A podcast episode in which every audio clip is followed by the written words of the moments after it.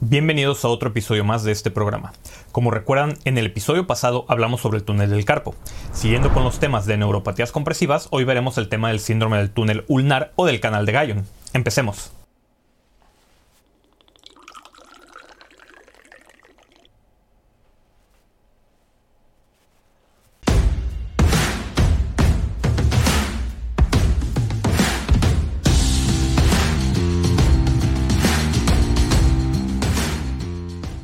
El síndrome del túnel ulnar se define como una neuropatía compresiva del nervio cubital a nivel de la muñeca, que fue descrita en 1965 por Dupont y sus colaboradores en cuatro pacientes con neuritis cubital adquirida. El túnel ulnar propiamente dicho, también conocido como canal de Gallon, es un sitio potencial pero no exclusivo de compresión del nervio cubital. El epónimo se deriva de la descripción en 1861 por Gayon de un espacio en la base de la eminencia hipotenar en el que el nervio cubital se bifurca y es vulnerable a la compresión de las estructuras circundantes. Recordemos que el nervio cubital emerge del cordón medial del plexo braquial, esto es de C8 y T1, y pasa a través de la axila hacia el compartimento anterior del brazo. Luego perfora el tabique intermuscular y viaja medialmente en el compartimento posterior. Después discurre superficialmente y pasa por detrás del epicóndilo medial hacia el túnel cubital. Luego, el nervio continúa en el antebrazo entre el flexor cubital del carpo y el flexor profundo de los dedos y proporciona inervación al FCU y al FDP de los dedos anular y meñique. Antes de su entrada en el túnel ulnar a unos 8.3 centímetros proximal al pisiforme, el nervio cubital emite la rama cutánea dorsal que inerva el lado dorso cubital de la mano. Este túnel se origina en el borde proximal del ligamento carpiano palmar y se extiende distalmente al arco fibroso de los músculos hipoténares al nivel del gancho del ganchoso. El nervio cubital se extiende aproximadamente de 40 a 45 milímetros en su trayecto a través del túnel. Los límites del túnel varían a lo largo de todo su recorrido y las cuatro paredes no son distintas. El techo del túnel está formado por la aponeurosis palmar, el palmar corto y el tejido fibroadiposo hipotenar. El piso está compuesto por los tendones del flexor profundo de los dedos, el ligamento transverso del carpo, el ligamento piso ganchoso, el ligamento piso metacarpiano y el oponente digiti minimi.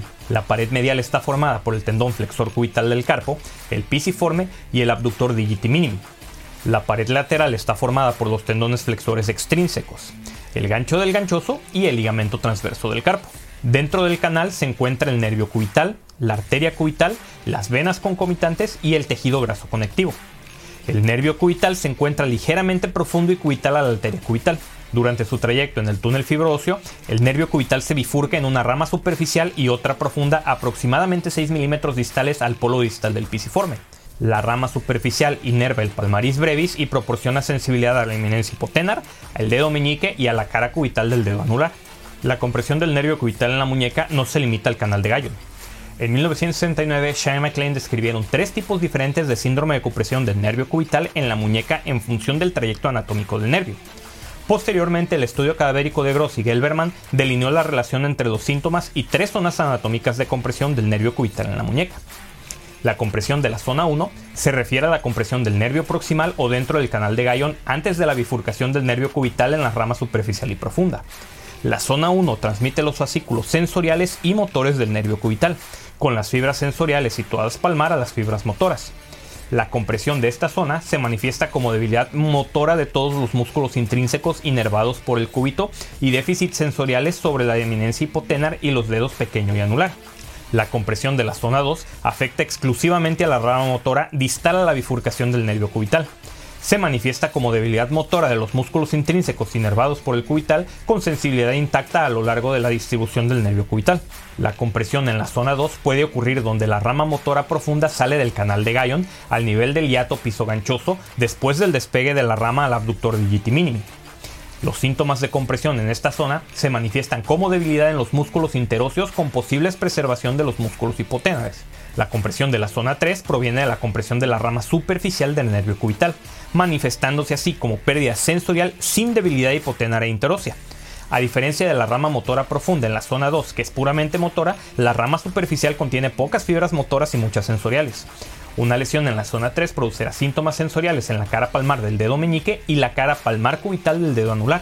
Las lesiones de la zona 3 son causadas con mayor frecuencia por músculos anómalos o trombosis de la arteria cubital. Los síntomas puramente sensoriales también pueden ser causados por una lesión en la zona 1 que comprime solo la cara palmar del nervio. La verdadera incidencia y prevalencia del síndrome del túnel ulnar no están claras. En general se acepta que la incidencia de este síndrome es mucho menor que la del síndrome del túnel del carpo. Numerosos factores pueden causar túnel ulnar y la mayoría de las publicaciones son informes de casos que describen varias etiologías. Por ejemplo, Shane McLean informaron que los ganglions y la neuritis ocupacional eran las dos causas principales del síndrome del túnel ulnar. Durante las últimas décadas, aunque los informes de síndrome del túnel lunar secundario a actividades laborales fueron escasos, el trauma crónico repetitivo o la compresión sobre la eminencia hipotenar se ha implicado como causa de este síndrome y no es infrecuente entre los ciclistas de larga distancia. Otras causas incluyen lesiones benignas, fracturas del gancho del ganchoso, patología o aberración de la arteria cubital, músculos hipotenares anómalos y enfermedades por depósito de cristales, y también se han informado casos idiopáticos. Los pacientes con síndrome del túnel ulnar generalmente se quejan de entumecimiento y hormigueo en los dedos meñique y anular, debilidad en la fuerza de agarre o dolor en el lado cubital. La historia actual puede incluir una lesión reciente, deportes u ocupaciones que incluyen traumatismos repetitivos o estrés en el área hipotenar o uso prolongado de herramientas vibratorias. Los pacientes que practican deportes con raqueta pueden sufrir fracturas del ganchoso, mientras que los ciclistas de larga distancia pueden adquirir este síndrome como resultado del agarre prolongado del manillar de la bicicleta y la presión directa sobre la muñeca. Se debe documentar la historia previa, incluida la artritis reumatoide, la osteoartritis, la diabetes mellitus u otros trastornos asociados con neuropatía periférica. Un paso inicial es la observación de atrofia hipotenar o interósea, incapacidad para cruzar los dedos o cualquier masa sobre la muñeca dorsal o palmar. En casos relacionados a fractura del ganchoso, puede haber dolor a la palpación sobre el gancho del mismo. Deben detectarse los sitios proximales de atrapamiento de nervios, incluidos el túnel cubital en el codo, la salida torácica y la radiculopatía cervical. Las pruebas sensoriales objetivas, incluida la prueba de monofilamento de semen Weinstein y la discriminación de dos puntos, brindan información de referencia y la gravedad de la enfermedad.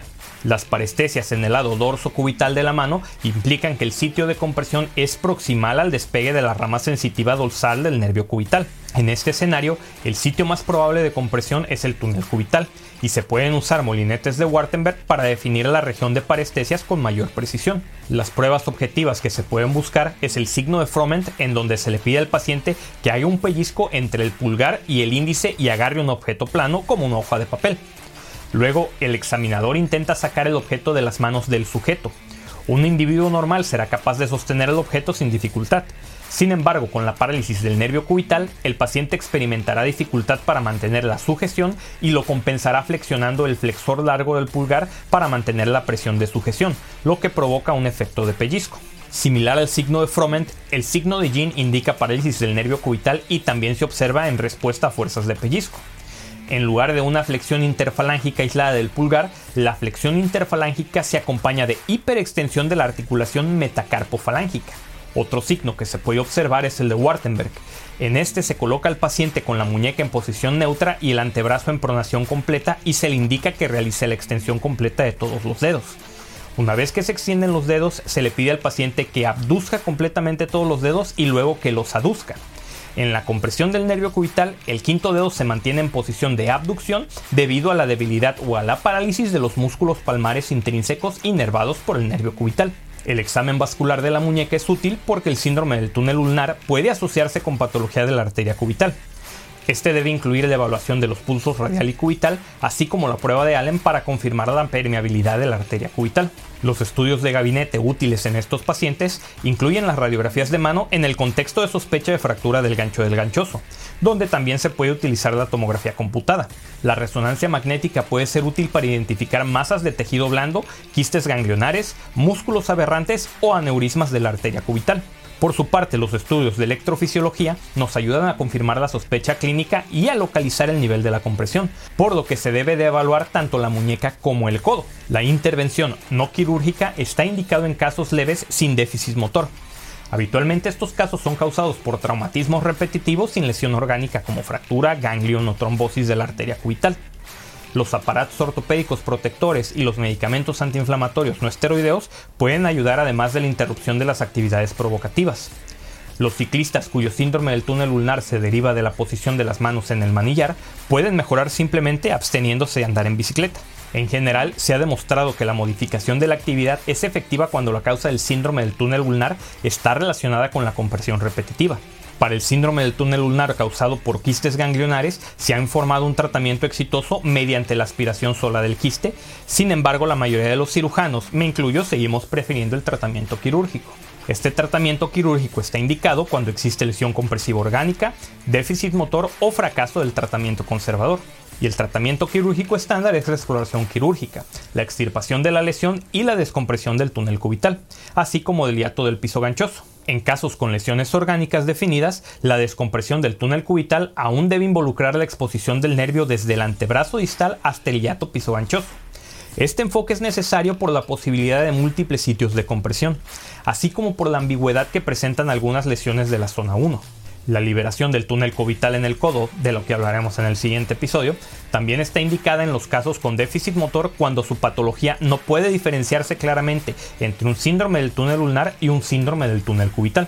Para pacientes con síndrome del túnel ulnar relacionado con fractura aguda de muñeca, si la disestesia no mejora dentro de las 24 a 36 horas posteriores a la reducción, se debe de considerar la exploración quirúrgica con descompresión.